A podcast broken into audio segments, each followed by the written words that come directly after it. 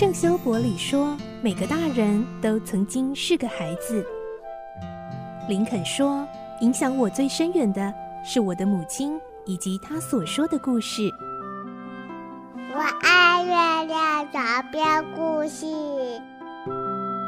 晚安，月亮床边故事。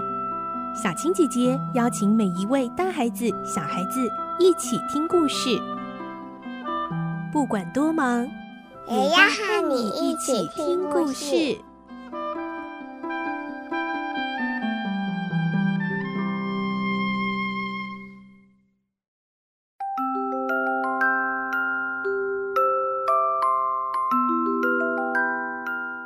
晚安，欢迎你和我们一起听故事。我是小青姐姐，我们继续来听《所罗门王的宝藏》这个故事。今天是四十六集。上一集我们听到葛考尔妖婆带领着伊古诺他们踏上了寻找宝藏的路程。而首先，他们看到了无言神的三座石像。而今天我们会接着听到，他们看到的三座石像旁边有个很大的坑洞，而这个山洞里面其实就是。古挂纳国历朝历代的国王陵墓哦，来听今天的故事，《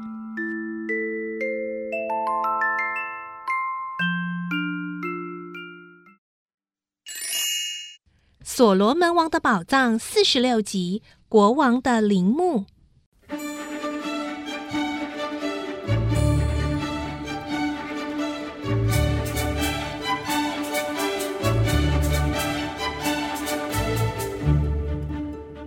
所有的人进到了这个山洞，山洞里很宽，可以两个人并排着走。除了葛考尔的灯光照着的地方以外，全是黑暗的。大家默默地跟着葛考尔向前走，大约走了三十多公尺长的一段路。不知从什么地方射进来光线，山洞里面立刻显得明亮了。大家就着光亮向四周一看，发现这个地方很特别。好像一个大庙的正殿那么宽阔，把上面三十多公尺高的岩石凿成了屋顶，亮光就是从那里照进来的。不知道这是自然形成还是人工造的。从屋顶垂下来好几十条白色柱子，有的已到了地面上，也有许多是从地面上凸出来的。仔细一看，原来是钟乳石。这是几千年、几万年以来滴落的石灰水所凝结而成的。葛考尔妖婆好像并不在意这些东西，拄着拐杖一直往里面走，脸上常常露出惨笑。一伙人又往里面走了十五六公尺远，到了一个阴森森的地方，大约有二十公尺长、十公尺宽、十公尺高。这的确是个人工凿成的洞，比刚才那个地方略微暗了一些，所以刚进来并没有看出内部的情形。等眼睛稍微适应了，再加上葛考尔的灯光照明，这才看清楚里面有些奇特的东西。有一张长长的石桌子，桌子的一头放着一个骷髅，在骷髅的四周。有三十几个白色人像坐在那里，到跟前一看，站立着的骷髅有些令人害怕，尤其是在骷髅的四周围排着的那些石人像，更令人觉得毛骨悚然。不过，在这些石像里，有一个是赤铜色，而不是白色。葛考尔走到那里，发出了一阵怪声惨笑。能征善战的亨利先生，请到这里来见见你杀死的兹瓦拉王吧。葛考尔妖婆扯着亨利男爵的上衣这么说。克达冕和古特上校就着灯光仔细一看，不由得出了一身冷汗。一向大胆的亨利男爵推开了葛考尔妖婆的手，后退了两三步。原来那尊赤铜的人像正是兹瓦拉的尸体。他赤裸裸地盘坐在那里，再仔细一看，骷髅四周的三十几个白色的人像，也都是历代古瓜纳国国王的尸体。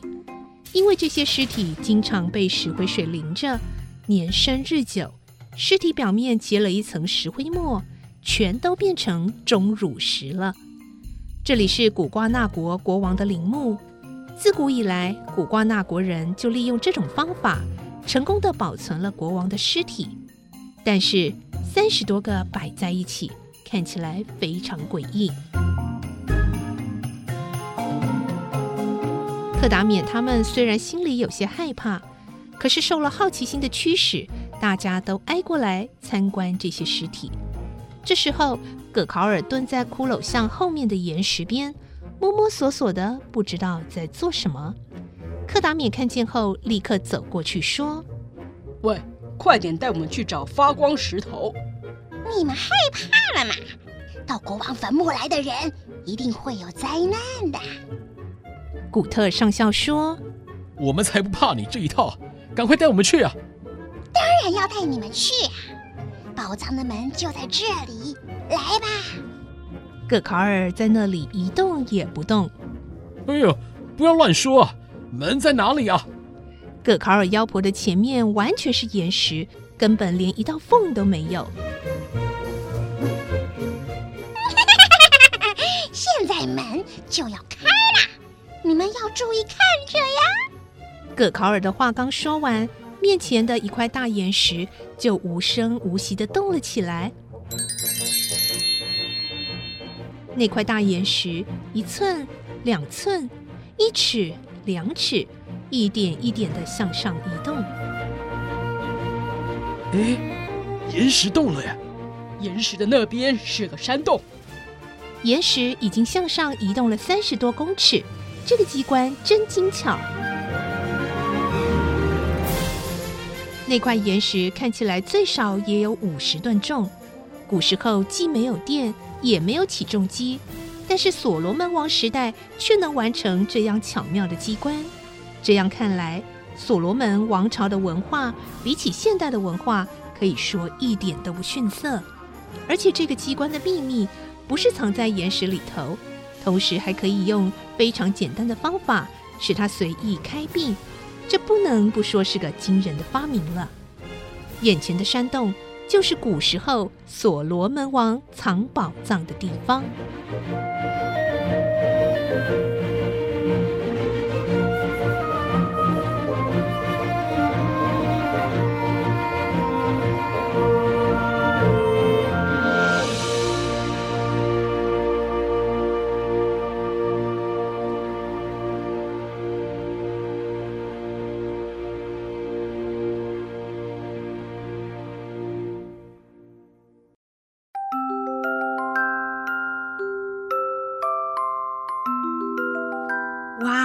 是不是你也觉得很神奇呢？怎么会在那么那么久以前，所罗门王的时代就能够有这样精密巧妙的机关，让这么重、这么大块的石壁可以这样子开启，然后里面藏了这么多的宝藏呢？非常的神奇吧？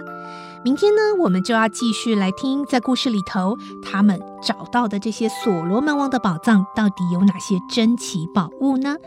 祝你有个好梦，我们明天晚上再见喽。我是小青姐姐，晚安，拜拜。